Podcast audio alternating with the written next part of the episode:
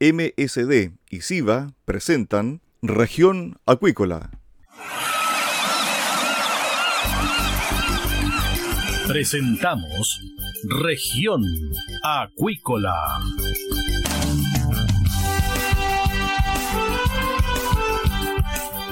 Escuche desde ahora todas las novedades de las principales actividades económicas de la región de los lagos y con las voces de sus protagonistas.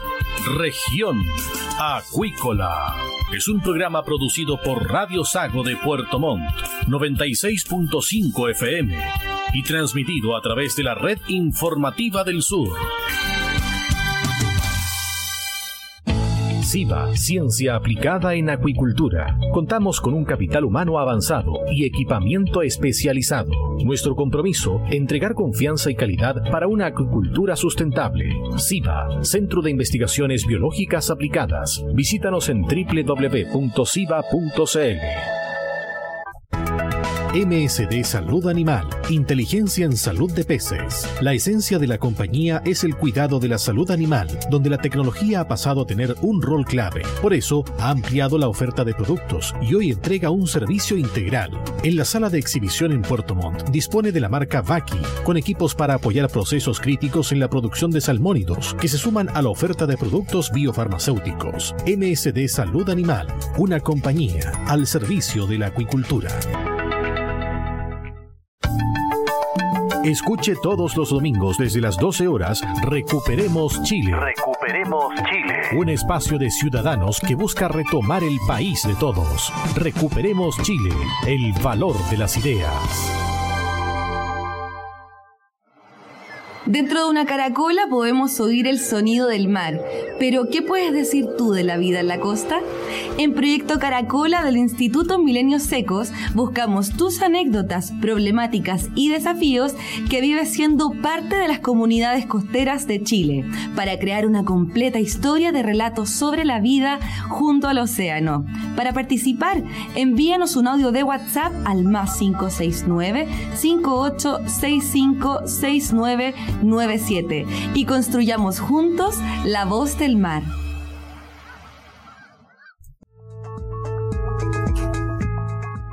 MSD, Salud Animal, líderes en investigación, desarrollo, producción y venta de medicamentos, vacunas y tecnologías para la producción de salmón en Chile. MSD, Salud Animal, impulsando el bienestar animal y la sostenibilidad de la acuicultura en el sur del país. Estamos de regreso acá en Región Acuícola de Radio Sago y estamos con el investigador del Centro de Investigaciones Aplicadas SIVA, Marcos Montes de Oca. Vamos a conversar sobre un interesante tema que tiene que ver con la genómica aplicada a la acuicultura. ¿Qué tal, Marcos? Bienvenido acá a Región Acuícola de Radio Sago. ¿Qué tal, Cristian? Gracias por incluirme. Bueno, Marcos es magíster en bioinformática y evidentemente también está trabajando sobre la genómica. Y empecemos por lo básico, Marco. ¿Qué es la genómica? Bueno, la genómica la podemos entender como el conjunto de genes, o más bien la totalidad de la información hereditaria de un ser vivo. Y si nos ponemos un poco más específicos, un gen lo podemos entender como una unidad de información cuando hablamos de información hereditaria. Entonces, todos sabemos que esta información se transmite desde una generación a la siguiente, pero lo que no está muy claro o lo que no se suele conversar a diario es que dependiendo del organismo, esta información puede tener un tamaño muy, muy diferente. Existen algunos casos en donde el tamaño es muchísimo mayor a, a otros, por ejemplo, comparando genomas de personas con genomas de virus. En breve veremos qué tan distintos pueden ser, pero como habíamos mencionado anteriormente, es relevante conocer esta información ya que nos permite identificar variantes o nos permitiría también identificar si algún brote está más relacionado a otro. Y muy en el fondo esa sería la definición. Un genoma es el conjunto de toda la información hereditaria. Marco, cuando uno aplica este concepto a la salmonicultura, uno puede inquirir de que en el fondo si se tiene toda la información del genoma del salmón incluyendo los tipos de salmones, ¿se puede prevenir alguna enfermedad? Sí, claro. De hecho, como bien mencionas, existirían dos enfoques para aplicar la genómica en esta industria. Uno sería enfocarse en los patógenos, pero el otro tiene que ver con fijarse específicamente en el organismo de interés, que sería el salmón. Entonces, en una ocasión anterior habíamos, habíamos hablado del virus IPN y ahí mencionamos que eh, hace más o menos 10 años se identificó que algunos individuos de salmones naturalmente pueden resistir a este virus. Y no sería posible entender eso sin haber descrito el genoma primero.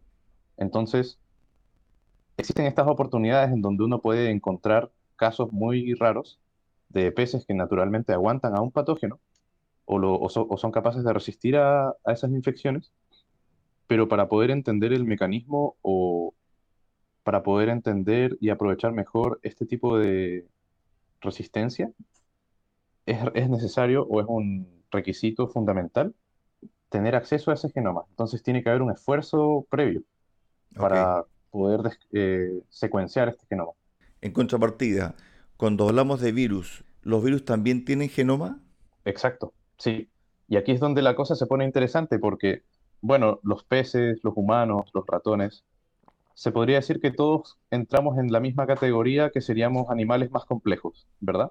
Pero cuando nos vamos más hacia el lado de los patógenos, en donde están el cáligus, por ejemplo, que es un parásito, o donde están las bacterias y los virus, el tamaño del genoma es muchísimo menor y para poder entenderlo con facilidad vamos a hacer un ejercicio.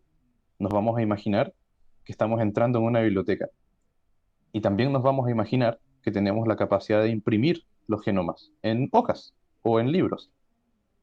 Ahora, supongamos que queremos imprimir el genoma del virus IPN, del cual hablamos anteriormente. Toda la información hereditaria de ese virus entra en una hoja. Supongamos que vamos a imprimir en la letra tamaño 8 basta con una hoja para tener toda la información del IPN. O otro virus que es más común, no necesariamente relacionado con esta industria, pero todos hablamos de él, que es el SARS-CoV-2, el que está detrás del COVID-19. Cinco hojas son suficientes para imprimir todo el genoma de ese virus. Ahora, empecemos a subir un poco de complejidad. ¿Qué pasa con las bacterias? Por ejemplo, el P. salmonis. En ese caso, para poder imprimir todo su genoma, tendríamos que usar un libro de 285 hojas. Y ahora empezamos a imprimir por ambos lados. Entonces la diferencia es considerable. Si antes con una hoja o con cinco hojas ya teníamos toda la información de un virus, cuando nos saltamos al nivel de las bacterias, empezamos a lidiar con libros completos de 280 páginas más o menos. Luego, ¿qué pasa si saltamos al cáligus? Eh, el cáligus ya pasa a ser un organismo un poco más complejo que las bacterias, es un parásito, y en este caso serían 40 libros de mil páginas cada uno.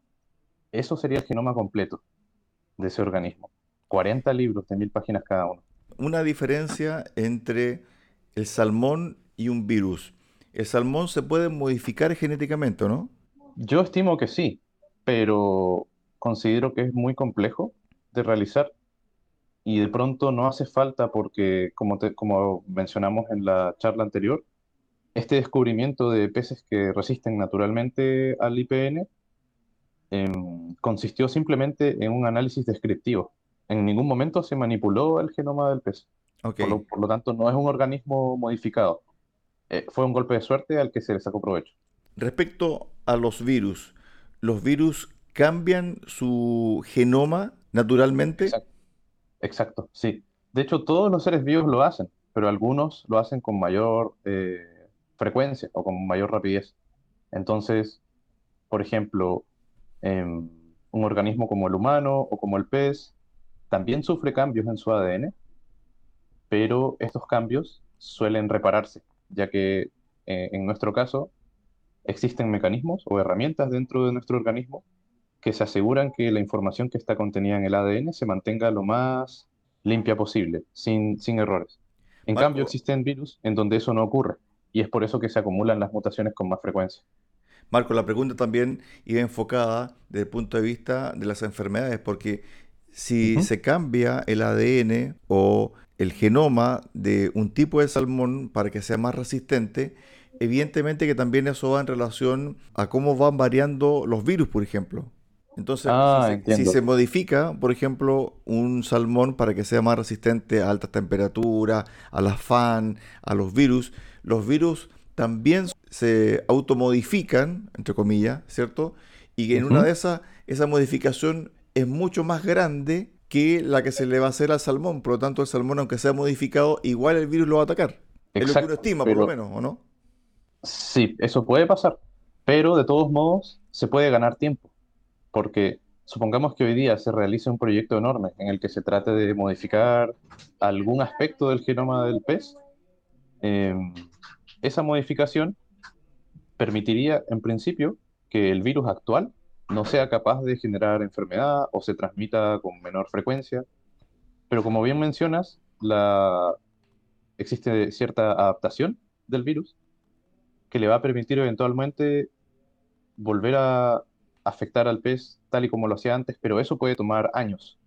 Entonces, no deja de ser eh, un esfuerzo que valdría la pena. Sin embargo, a mi parecer, realizar modificaciones en el pez es mucho más complicado que simplemente mantener las estrategias de vacunación, las de bioseguridad, que también son bastante efectivas. ¿Y qué pasa con otras especies que también se cultivan, ¿cierto? Como los mitílidos, por ejemplo. La verdad no tengo mucha experiencia en ese aspecto, pero yo sospecho que em, es poco, es poco frecuente que uno pueda encontrar un organismo de interés con resistencia natural hacia un patógeno. Esto que ocurrió con el IPN fue algo muy escaso, muy raro, por lo que yo enfocaría mis esfuerzos a el desarrollo de una vacuna, si es que no existe, y a las estrategias de bioseguridad y a la vigilancia del, patógeno, porque por ahora nos hemos enfocado mucho en el organismo que se cultiva, pero también es importante estar al tanto o estar pendiente de cómo va cambiando el patógeno, porque eso nos puede ayudar a tomar decisiones con respecto a si las vacunas son eficaces o no, o si el brote que estamos observando tiene un origen local o un origen extranjero. Eso se puede hacer gracias a la filogenética o a los árboles genealógicos de los patógenos. Estamos con Marco Montes de Oca, magíster en bioinformática e investigador del Centro de Investigaciones Aplicadas CIVAS, conversando sobre la genómica en la acuicultura. Ahora bien, con respecto a este mismo punto, ¿cómo estamos en Chile? ¿En qué nivel estamos de investigación, de información, del manejo de la genómica en la acuicultura? Yo diría que en Chile estamos avanzando. Existen centros a lo largo del país en donde es posible secuenciar genomas completos de virus y de bacterias sin ningún problema. Sin embargo, obtener un genoma de un organismo más complejo, como puede ser un, pez, requiere un esfuerzo mucho mayor y no es algo que se haga con tanta frecuencia. Yo diría que hoy en día cuando no- uno quiere analizar o estudiar algún aspecto de un genoma de un pez, eh, basta con ir a obtener datos de alguna base pública, pero volviendo a los patógenos, yo diría que aquí en SIVA tenemos las capacidades como para obtener genomas completos de bacterias y de virus, y seguramente en múltiples otros centros a lo largo del país también es posible. Entonces, en mi opinión, veo que la bioinformática avanza bastante. Existen varios centros de estudio en donde se están formando bioinformáticos, pero más que eso, yo diría que existe también en SIVA por lo menos un equipo multidisciplinario en donde no solamente hay una mirada bioinformática, sino que también hay una, una mirada desde otros puntos de vista. Muchas veces me pasa que yo personalmente realizo algún análisis, pero necesito conversarlo con el resto del equipo para darle una interpretación que sea mucho más accesible para el cliente. Entonces, siento que es parte de un conjunto este, este- esta área. También cuando se plantea este tipo de tema, se pone sobre la mesa el tema de las ovas de los salmones, porque el proceso comienza con las ovas y los productores lo que hacen es buscar ovas de mejor rendimiento. ¿Esas ovas están modificadas genéticamente? Yo diría que más que modificadas genéticamente, han sido seleccionadas. Ok, Y nuevamente eso va de la mano con la resistencia que habíamos mencionado también en una conversación anterior, que tiene que ver con este evento muy raro y poco frecuente, en donde se identificó salmones que son naturalmente resistentes al IPN y em, al ser capaces de evaluar si un grupo de peces contiene o no esa resistencia, uno puede designar em, qué individuos van a ser los, eh, los reproductores, con, tal de, con el objetivo de obtener estas ovas que eventualmente posean esa resistencia. Entonces, más que una modificación, lo que se ha realizado ahí ha sido un ejercicio de vigilar los genomas, elegir a los reproductores que posean esta resistencia y luego eh, entregar las ovas que deberían de eh, contener un porcentaje de resistencia, por así decirlo. Ya que puede ser que uno se asegure de que los reproductores tengan la resistencia. Sin embargo, como el ADN no es fijo, siempre van a haber pequeños cambios, es posible que en el, en el resultado final, en la siguiente generación, existan algunos individuos que no posean la resistencia porque ocurrió alguna mutación en donde la pierdan, pero deberían de ser los menos frecuentes. Okay. La gran mayoría de la nueva población debería tener esa resistencia.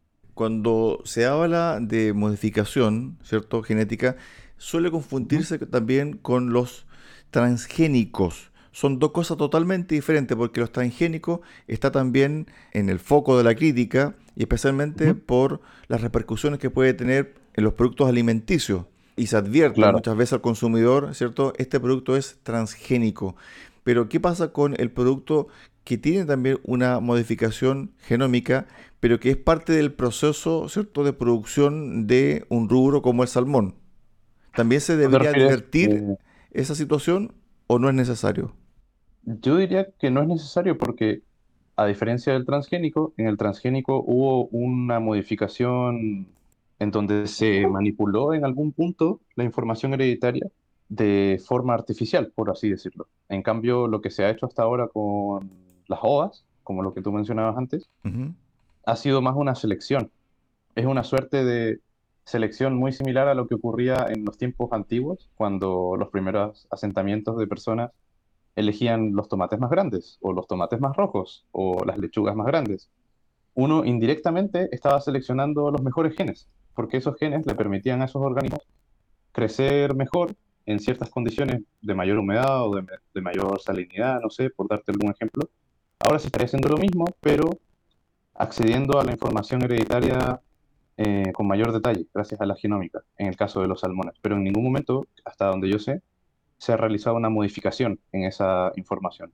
En cambio, en los transgénicos sí, ahí sí se han realizado modificaciones y en principio es un tema que a mi parecer es bastante polémico porque tiene ventajas, pero también podría tener desventajas.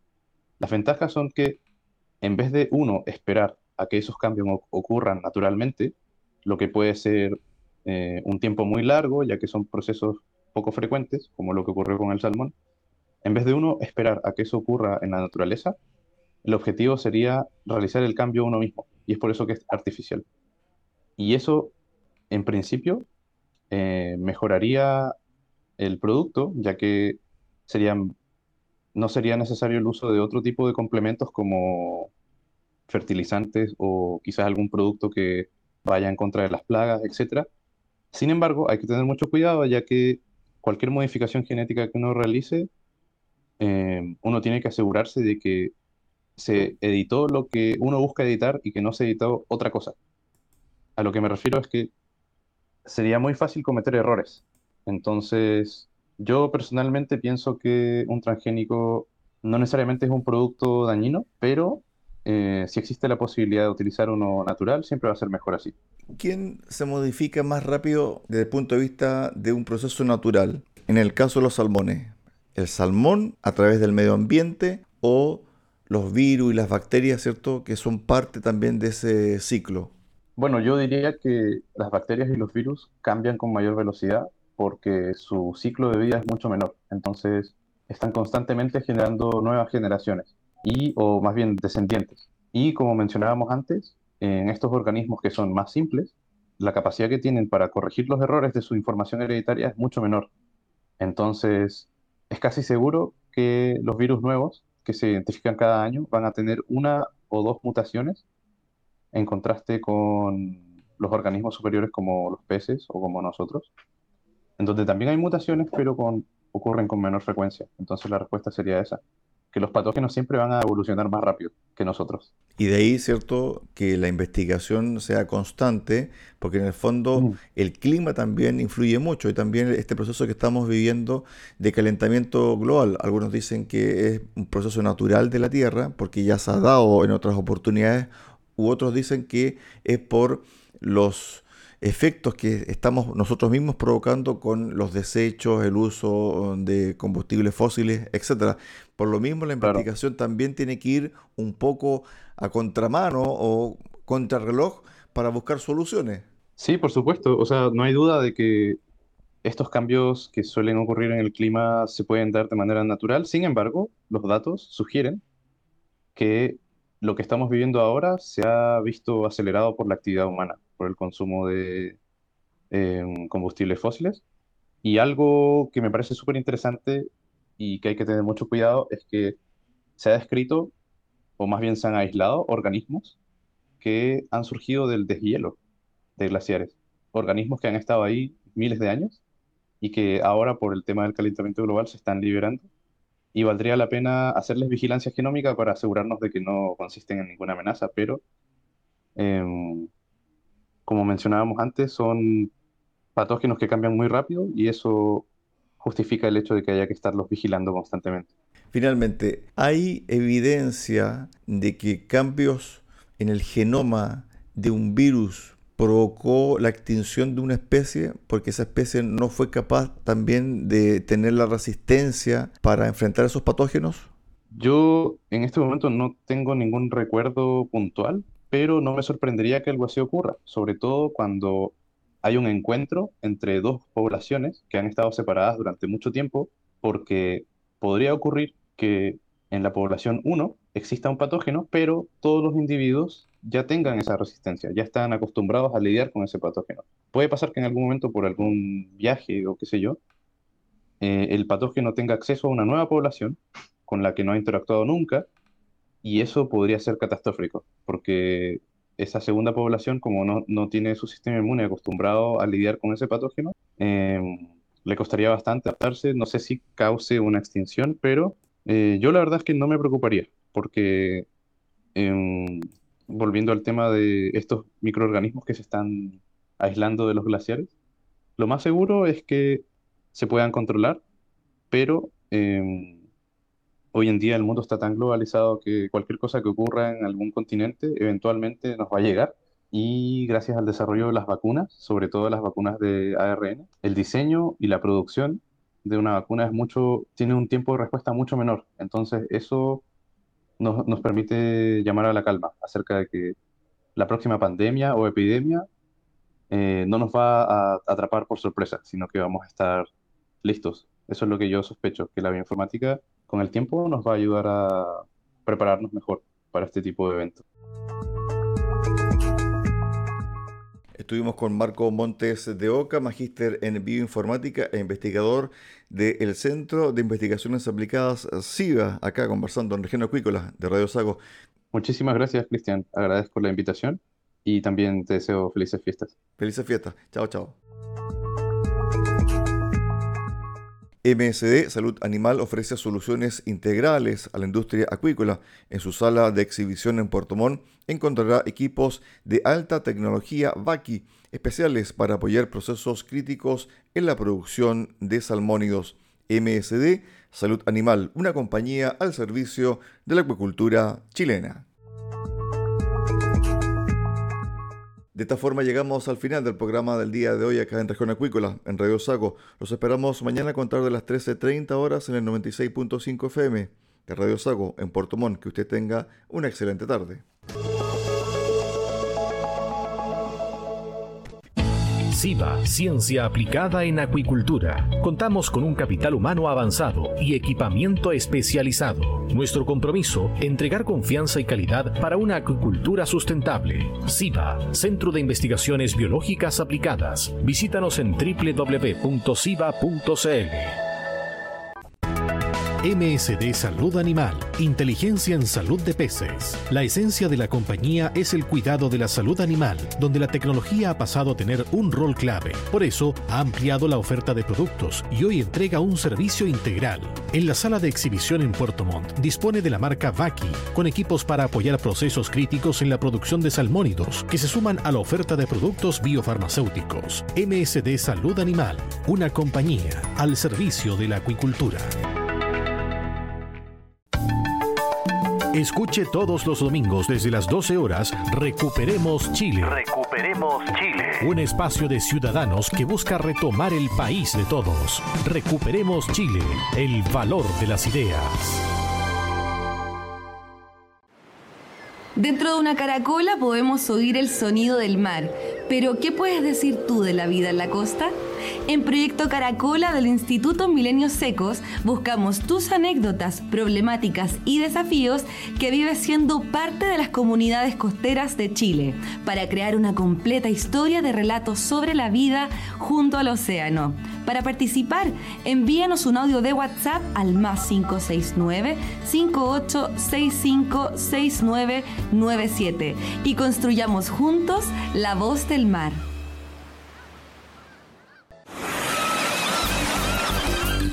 Hemos presentado Región Acuícola. El acontecer de las actividades económicas que dan vida a la región de los lagos y las voces de sus protagonistas en el más completo resumen noticioso. Región Acuícola es un programa producido por Radio Sago de Puerto Montt 96.5 FM y transmitido a través de la red informativa del sur.